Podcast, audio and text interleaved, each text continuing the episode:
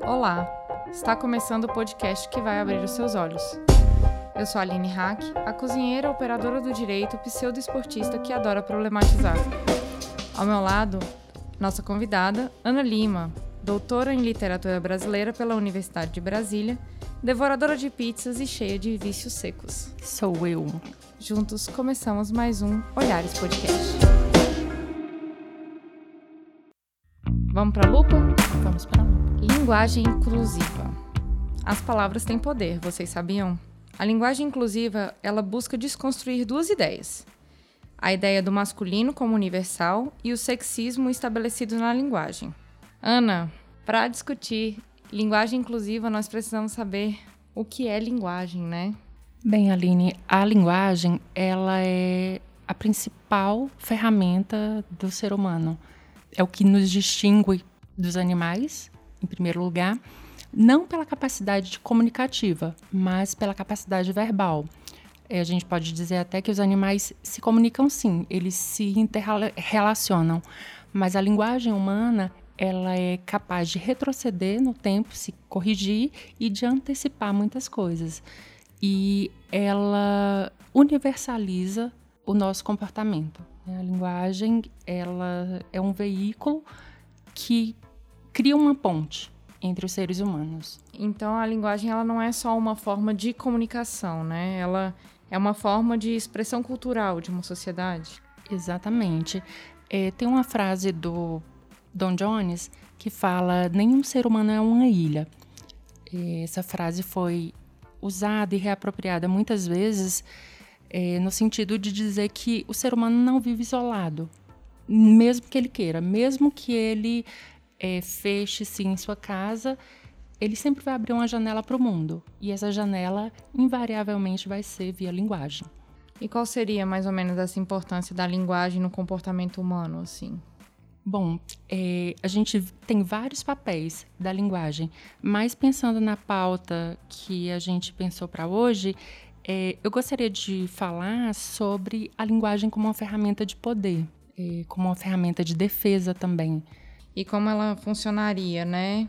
A gente pode ver que a linguagem ela tem o contexto dela dentro do comportamento humano, mas como expressão do poder, ela tem um, ela, ela constitui um verdadeiro, uma verdadeira arma, né? Exatamente. Uh, eu estava até lembrando da frase do Aristóteles quando diz que é mais grave uma pessoa não saber se defender pelo uso das palavras que pela força bruta. E aí é, vem essa questão: como a, a linguagem ela poderia ser constituída uma arma ou um instrumento de dominação? Porque é, é nesse sentido que a gente tem que observar a linguagem. É interessante, Aline, a gente pensar, é, ainda não entrando aqui num contexto educativo, mas num contexto, ficando ainda no contexto cultural, a linguagem, ela ela carrega em si uma possibilidade de ampliar o ser humano para fora dele mesmo. É, eu crio o meu mundo e através da linguagem eu sobrevivo a esse mundo. É, eu estendo a minha vida para além dos meus anos. E aí, é, basicamente, mais a linguagem escrita. Ela tem essa capacidade de fazer permanecer de acrescentar memória ao mundo.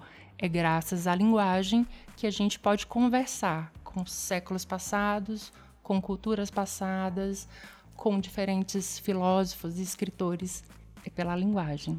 É, é porque a linguagem, como a própria cultura, ela não é estática, né? É, o que é muito pelo contrário, né? A única coisa constante na linguagem é a mudança. Então, Assim como a própria língua, a linguagem está sempre mudando e se adequando a um contexto social e cultural.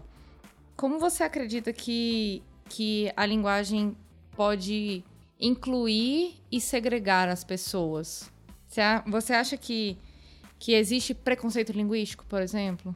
Só mais recentemente a gente tem pensado na questão da linguagem como um instrumento de poder. Né? basicamente a partir dos estudos sobre preconceito linguístico, a gente viu que antes as separações sociais que se davam por uma questão de nobreza de sangue ou nobreza de posição é, dentro de um governo, hoje ela a gente pode identificar ela perfeitamente a partir do julgamento que se faz da linguagem de uma pessoa. Quando é, eu digo assim, ah, um doutor, é sempre o valorizado, é sempre o, a, a linguagem que é respeitada, em contraposição ao famoso ou da roça. Então, a linguagem ela cria um status, ela dá poder às pessoas. Então, pelo que você está me dizendo, a pessoa que fala errado ou que ela não respeita, entre aspas, a norma culta, ela estaria segregada por, por essa questão, né? A linguagem ela envolve muito mais que isso, certo? Sim. É, a gente tem, se a gente for pensar em níveis microscópicos no poder da linguagem, da palavra escrita, da representação, a gente pode até dizer que a gente existe por causa da linguagem se eu te confiscar agora a tua identidade e disser, pegar aqui, seu nome não é Aline Hack, não, você não tem mais uma identidade, você deixa de existir para o Estado. Nós somos basicamente um nome e um número. Se você não tem acesso a esse mundo que a gente chama, chama mundo do letrado, e aí quando eu digo mundo letrado, não necessariamente é o um mundo acadêmico, mas é o um mundo que é decifrado pela linguagem, você não pode sequer se locomover. Então a gente estaria na mesma situação que um morto, imóvel. Se eu não sei ler, por exemplo, uma fachada de ônibus, se eu não posso ler uma placa indicando a rua, o endereço onde eu vou, eu fico imobilizada, eu fico segregado no, na, naquele poço de silêncio. E aí, num contexto agora de gênero, como você acha que a linguagem interfere diretamente nas relações de poder entre homens e mulheres? E como a, a linguagem poderia. Como essas, as palavras poderiam agregar valores aos homens e às mulheres? Porque se a gente pega pelo próprio sentido da, do dicionário, que a gente trouxe na, em episódios passados, né? Teve até um que eu, que eu achei agora de de 1986, falando que a mulher. É, ele, ele dava sinônimos para o nome mulher, que seria mulher à toa, mulher de rótula, mulher de rua, mulher da vida, mulher de amor, mulher é, errada, mulher fatal, mulher perdida, mulher vadia e tantas outras. Todas tinham assinalado um sinônimo de meretriz, de, de prostituta, né? E tinham duas lá que somente elas não tinham significado, esse significado, que seria mulher de César e mulher de Piolho, que eu nunca ouvi falar. E aí tem esse, esse contexto da, da própria significação do, do nome mulher e também é, do termo feminino, né? Do, do, na divisão de gêneros, o poder dado ao, ao nome no masculino e no nome feminino, e também a questão do neutro, né? Que que a gente conversou. Isso, é, a gente estava falando que a, a, a, nossa língua, apesar dela ser basicamente uma herança latina, a gente herdou muita coisa do tronco germânico, é, do grego. E aí a gente tinha, é, das palavras variáveis, a gente tinha três gêneros, né? o masculino, o feminino e o neutro e que hoje é, esse neutro desapareceu e há uma predominância de a linguagem verbal oficial, dita culta, privilegiar o, o, uso do masculino. E aí, nesse contexto do, do gênero neutro, né, a gente consegue identificar alguns, alguns termos que a gente usa na modalidade neutra e quando vai colocar na forma feminina, é, é, recebem duras críticas. Foi o exemplo do, da, da presidente, né? Da, que a Dilma queria ser chamada de presidenta, né? Tá uhum. correto, não tá? Tá correto. O, vários dicionários registram já no século XIX é, o feminino presidenta. E aí é, a gente vê nesse sentido um uso que ganha uma força política muito grande.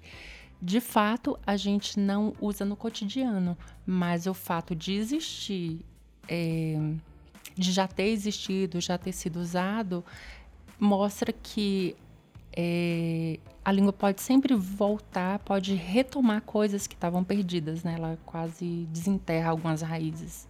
É, se a gente olhar é, num contexto legislativo, porque eu não consigo fugir dessa, dessa veia jurídica, existe um projeto de lei tramitando na Câmara dos Deputados, que é o projeto de lei complementar 233, que ele já foi apensado a um outro projeto de lei que é o 188 de 2015, o 233 é de 2016, da deputada Angela Albino, ele dispõe sobre a utilização da linguagem inclusiva de gênero no âmbito da administração pública federal, inclusive nas Forças Armadas.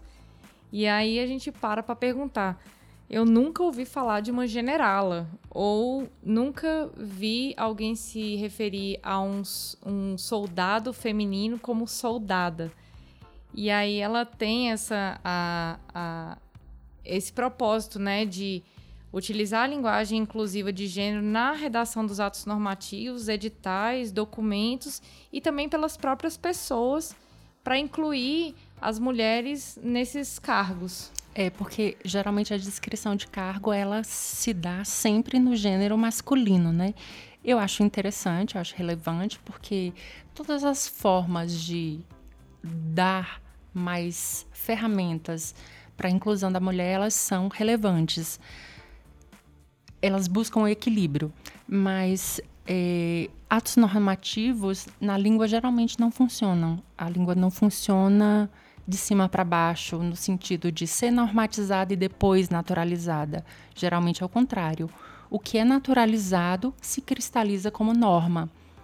O latim não sobreviveu justamente por isso. A parte dura, fixa, normativa, ela morreu e a parte que sobreviveu foi é, aquela que foi se modificando no dia a dia, que foi sendo apropriada pelas pessoas.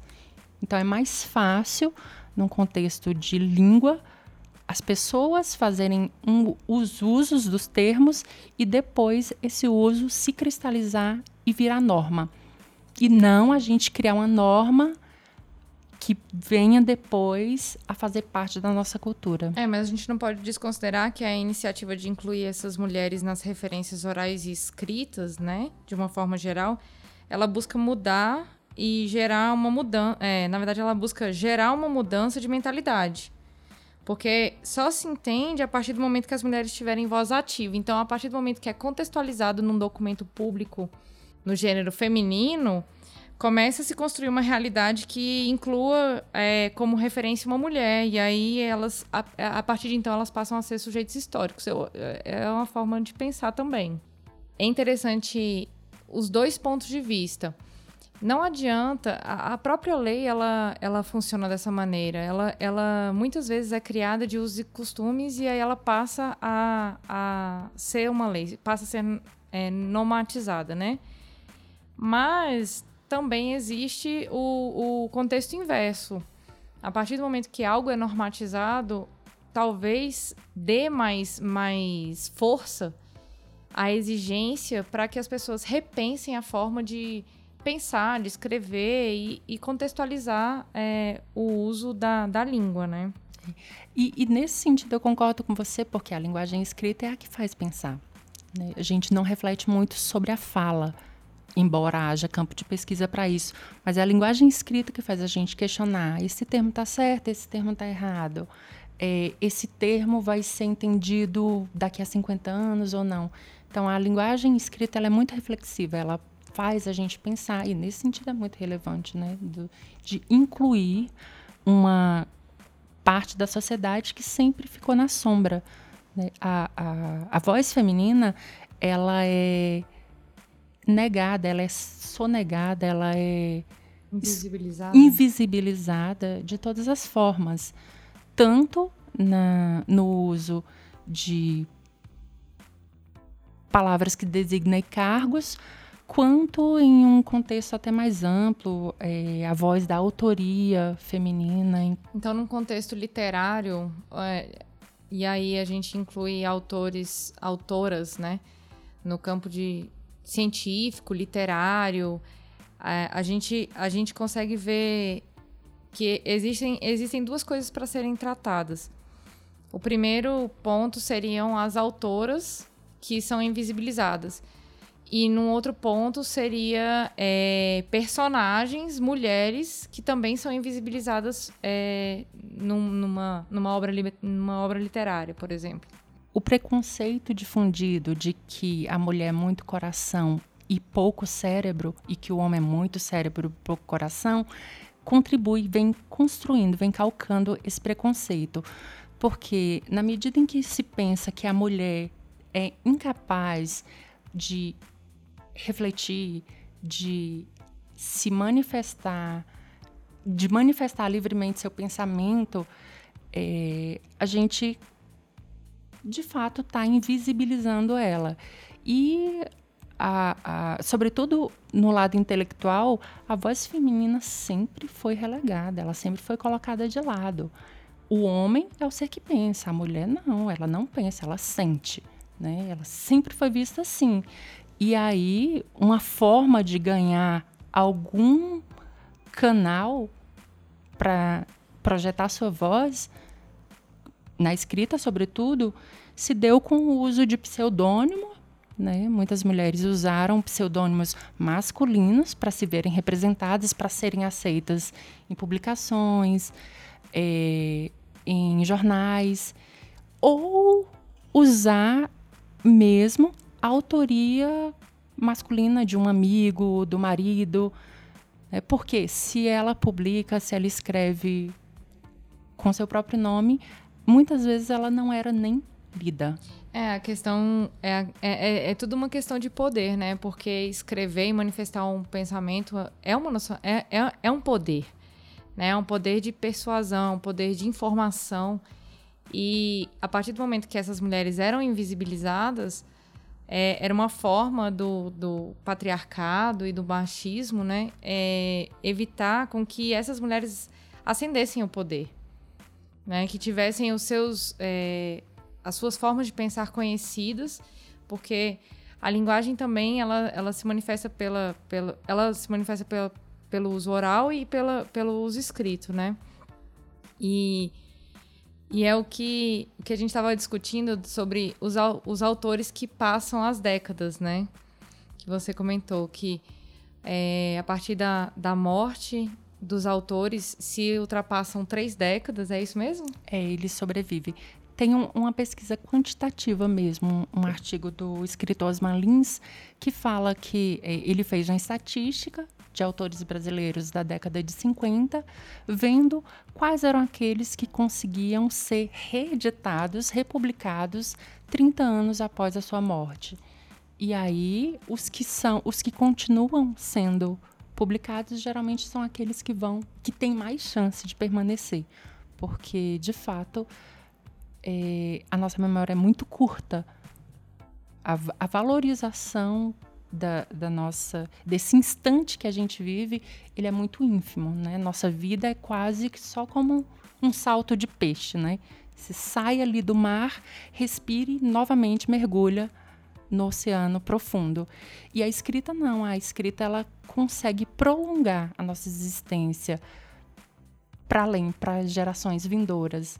Foge daquele contexto é, em, só da família, né? Das gerações familiares. É, ela quase que tira as presilhas do tempo. Né? A gente tem uma existência limitada, digamos, entre um século e outro 90, 100 anos.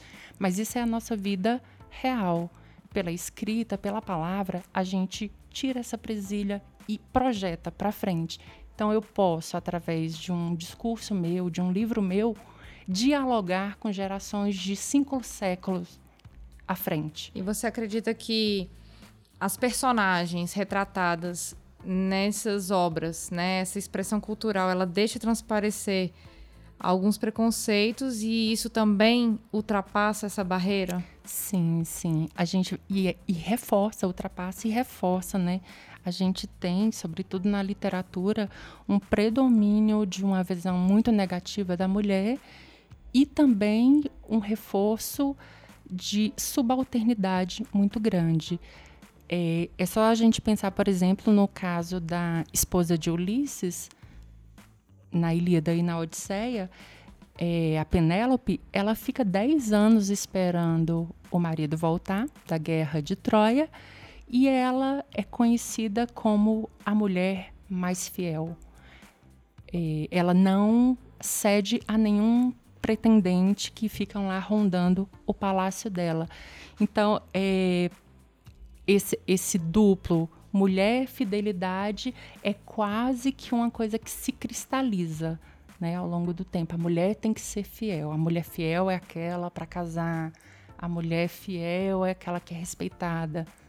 O contexto da mulher fiel era importante para a época e se manteve é, por muitos anos. Que ela simplesmente poderia ter dito não. Ela poderia. A gente, ela não sabia se ele ia voltar ela não sabia. É, a, a, guerra traz muita surpresa, mas o, o, simples não, não, não quero me envolver com mais ninguém, quero ser viúva, é, não era suficiente. Ela teria que inventar um subterfúgio para criar é, a expectativa da volta do, do marido. Exato. É, é, essa castração da liberdade, ela é terrível, porque a Penélope, ela tem que ficar inventando subterfúgios, desculpas para não escolher outro marido. Os pretendentes ficam lá, eles entram no palácio dela, fazem festins, fazem, trazem cantores e ficam pressionando para que ela escolha entre aqueles aristocratas um marido. E para burlar essa pressão, ela resolve tecer uma coxa, diz que vai ser parte do enxoval, e aí durante o dia ela tece essa coxa e passa a noite desfiando, e no outro dia recomeça a tecer e assim ganha tempo. Né? Mas, é, como você falou, o simples não dela ali não bastava. A gente vê que ela não tem escolha.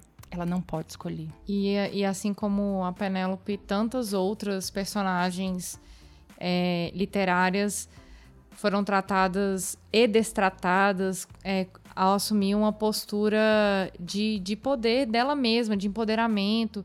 Mulheres que decidiam ter a sua sexualidade livre ou ter. Ou simplesmente negar coisas impostas pela sociedade.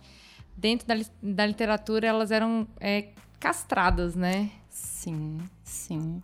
E uma outra coisa que eu acho mais perigosa ainda, Aline, é que a voz feminina ela sempre foi retratada pelo masculino. Os escritores, eles usam, eles constroem personagens femininas e dizem da psique feminina sem terem experimentado com toda a carga que nós mulheres experimentamos. É quase uma apropriação cultural. É. A gente tem, é, na, exemplo clássico, na Idade Média, a gente sempre tem um escritor, mas o eu lírico é feminino. É a mulher que lamenta o, o, marido que viajou, é a mulher que deseja se casar, fica esperando o cavaleiro, o guerreiro. Então, é uma voz, é um eu lírico feminino, mas ele sempre foi construído por um homem. E aí, nesse, nesse ponto de vista, a gente sabe que existem escritoras mulheres que retrataram muito bem aí a, o eu lírico feminino, só que em razão do preconceito da literatura, elas utilizavam pseudônimos, né? Você tem alguns exemplos para dar pra gente? Eu tenho três exemplos para você, Aline. A gente pode pensar numa escritora que é best-seller, J.K. Rowling, a escritora do Harry Potter. Ela precisou usar um pseudônimo masculino no início da carreira. A gente tem uma outra best-seller que é a Agatha Christie e as irmãs Brontë, sempre é, tendo que se apropriar de um nome masculino para poder ganhar voz na, junto ao público. E tantas e tantas ghostwriters, que é as escritoras fantasmas que escrevem peças publicitárias, editoriais hoje, hoje, atualmente que acaba indo no nome redação e não é atribuído o devido crédito. Exatamente. Exatamente. E aí a gente passa e a gente pula agora para um outro ponto, que é quando essa linguagem falada e escrita, ela passa a ser uma linguagem corporal, né? Que é que como a linguagem ela delimita o comportamento das pessoas. E aí a gente pode citar várias várias situações aí que são é, frases que principalmente as mulheres ouvem, que muitas vezes elas não sabem por que ouvem, ou então é, existe todo um, um, valor agregado por aquelas frases. Eu até eu, eu vi esses dias nas redes sociais e parei para pensar que é aquela famosa frase: é, mulher de amigo meu para mim é homem. Isso e é aí terrível. é terrível essa. E aí a gente fala, cara, não, ela não precisa ser um homem para você respeitar ela, porque ela é namorada do seu amigo, entendeu? E aí a gente vai é, buscando outras coisas que nós mulheres ouvimos, que muitas vezes nós nem sabemos porque ouvimos. E aí, você tem algum, algum assim em mente? essas sentenças elas vão moldando o nosso comportamento, a nossa personalidade desde muito meninas, né? O famoso fecha as pernas, senta que nem uma mocinha, isso não é coisa de menina, é, não vá com roupa chamativa que vai distrair os colegas. São exemplos, né? É, tem aquela também, você deveria se arrumar mais como se toda mulher tivesse que, que ter uma é, fosse, tivesse uma, uma postura apresentável, né? Você deveria. Ah, se você sorrisse, você. Você seria mais bonita. Como se a gente fosse obrigada a adotar determinados padrões de comportamento por sermos mulheres. Se você quisesse, você apareceria mais é, bonita, né? E, a gente, e a gente vê como é pesado a, essa ditadura da beleza em relação ao corpo feminino corpo feminino é, no geral, a questão estética ela é muito, muito carregada na nossa sociedade, mas é sobretudo sobre o corpo feminino que há uma exigência, uma regulação maior, a quantidade de pessoas que por serem gordinhas, por serem ou muito magras, né? ou muito magras, elas se sentem mal, se sentem doentes, né? É, além das frases preconceituosas e mesquinhas travestidas de elogios entre aspas, né? As, a gente, muitas vezes a gente não consegue identificar que aquilo ali é, é uma, uma frase de manipulação e a gente acaba ac acreditando que, que são que é um elogio, que é, né, a, a pessoa ela é enganada por uma falácia, uma falácia linguística. É. Outra que é muito forte, essa é para casar. Aquela é fulana é para casar. Outra é para transar, outra é para namorar, né? Porque tem mulheres, mulheres que dizem é, que a, a, linguagem ela determina quais são as mulheres para casar, para namorar e para transar, como se uma mulher não pudesse agregar todos esses valores. Exatamente. Ou como se fosse uma coisa fosse positiva e a outra coisa fosse negativa. E, e em relação a homens isso não acontece. A gente não diz ah, aquele menino é para casar e os outros não E servem. isso não agregaria um valor positivo ou negativo. De né? forma alguma. E aí, pra, pra, a gente pede para os ouvintes para eles fazerem uma reflexão, né? Como a, a linguagem ela é masculina, a gente quer lançar um desafio para você. É um exercício. Tentar passar um dia inteiro falando no feminino todas as palavras no plural que possuam um gênero. Então, analise a sua forma de falar, né? Por exemplo, se você falar eles são bons, é completamente diferente de você falar elas são boas. Você consegue observar o, o contexto, a, o valor agregado no, na palavra? Então, se você é, não quiser fazer esse exercício falando, tente escrever o que você pensar no feminino plural. Tente fazer esse desafio. A gente desafia você. Se quiser, depois dá um feedback pra gente. Eu acho esse desafio muito relevante porque quando a gente faz a substituição, automaticamente a gente quebra uma forma fixa de pensar. Quando você para e reflete sobre um termo que você usa, é, é mais fácil você mudar a sua postura. Exatamente. É, o importante é a gente estar tá ciente da importância das palavras e da comunicação na construção da nossa realidade social, enquanto mulheres, enquanto pessoas. Principalmente as mulheres, do nosso papel de protagonista na luta constante de combate à imposição do masculino como universal. Um outro exemplo, Aline, que acabei de lembrar, é, que a gente pode fazer como exercício, você colocou a gente substituir as palavras no masculino pelo feminino e como isso reflete na nossa postura de pensar. O escritor Hermilo Borba Filho, ele tem um personagem que substitui todas as palavras que tem cu por bunda. Então, cotovelo vira bundovelo. E aí tudo tudo muda de figura quando você troca um termo por um semelhante. Isso é um a texto, um fio ou é, um livro? É um livro, é uma tetralogia, né, da é, O Cavaleiro da Segunda Decadência. São quatro livros e tem um personagem da, de uma cidade pequena que toda vez que ele vai falar, ele não consegue falar cu. Então, a gente vezes... vai linkar aí para você. e aí, é, voltando, é, se a gente faz esse exercício de trocar, né? e ver a, a verdadeira importância de, da linguagem inclusiva, somente assim a gente vai conseguir se sentir incluída na sociedade quando nós aprendemos a referenciar nós mesmas. Bem, gente, a nossa essa é a nossa proposta para esse episódio, né? Isso foi só uma provocação para que vocês possam refletir a respeito do uso da linguagem. Nós plantamos aqui a, a sementinha da sensibilização, né? Futuramente a gente pretende esmiuçar esse tema que é tão caro para nós mulheres. E vamos para as lágrimas de sangue e de diamante da semana.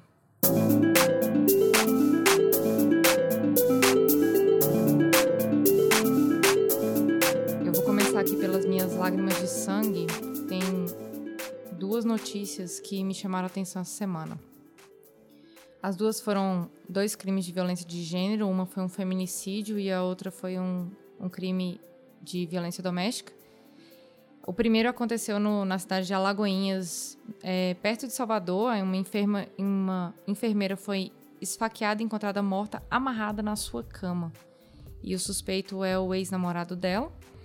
E a segunda notícia que me deixou muito, muito surpresa, não seria surpresa, muito assustada, foi a seguinte: o marido tem crise de ciúmes e espanca a mulher ao vê-la de cabelo pintado e maquiada.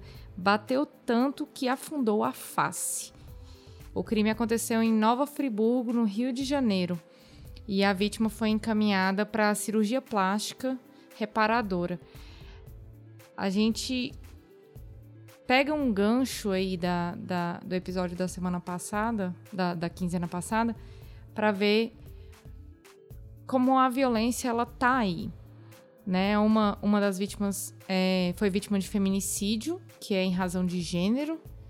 Né? A mulher é morta em razão de gênero. E a outra é vítima de violência doméstica, que foi vítima porque ela simplesmente passou maquiagem. Né? O marido sentiu ciúmes. E a forma como a mídia, e aí a gente pede para você observar o uso da linguagem da mídia nesses casos que sempre são retratados como se fossem crimes passionais. Algumas situações culpabilizam a mulher.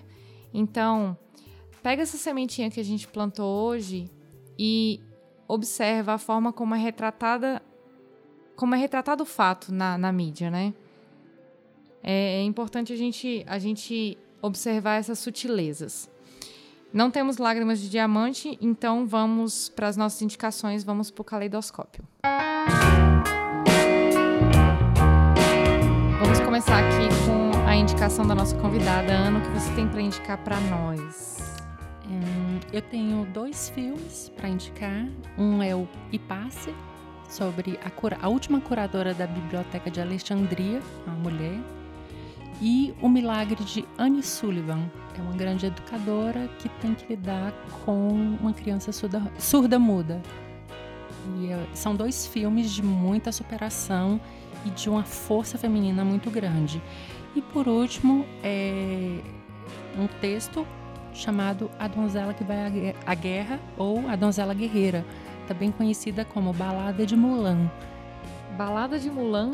Isso, é uma, um antigo conto chinês que fala de uma jovem que se transveste de homem para defender o pai que já não podia lutar. É, parece muito com a história da Mulan, que foi retratada pela hum, Disney, a né? Disney, né? É. E eu vou indicar o filme A Chegada. Ele foi indicado ao Oscar esse ano, ele foi lançado ano passado. É um filme de ficção científica, de alienígena, mas ele fala sobre a linguagem. E eu acho muito pertinente indicar ele nessa nesse episódio, porque a gente consegue ver as nuances e as camadas que a linguagem tem. Que é, a comunicação é muito importante. O filme, o filme, a todo momento, ele fala sobre comunicação, sobre a importância de se comunicar, de decifrar códigos. E além disso, a personagem principal é mulher e merece todo todo o nosso clamor aqui que ela foi Sensacional a Amy Adams. Então fica aí a dica e vamos aos agradecimentos. Queremos agradecer a presença da Ana nesse episódio. A sua participação foi fundamental para a construção aqui desse episódio. E queremos agradecer a você que teve a paciência e a curiosidade de ouvir o nosso podcast até aqui. Muito obrigada. Se quiser falar com a gente, mandar um recado, fazer críticas, sugestões, aqui vão os nossos canais. Nosso site é www.olharespodcast.com.br. Nosso e-mail é falecom@olharespodcast.com.br. Nosso Twitter e o nosso Instagram é @olharespodcast. E a página do Facebook é facebook.com/olharespodcast. Acesse nosso site, assine nosso feed e vem ver o mundo de um jeito diferente. Olhares Podcast só de ouvir dá pra ver que é diferente. Obrigada, galera.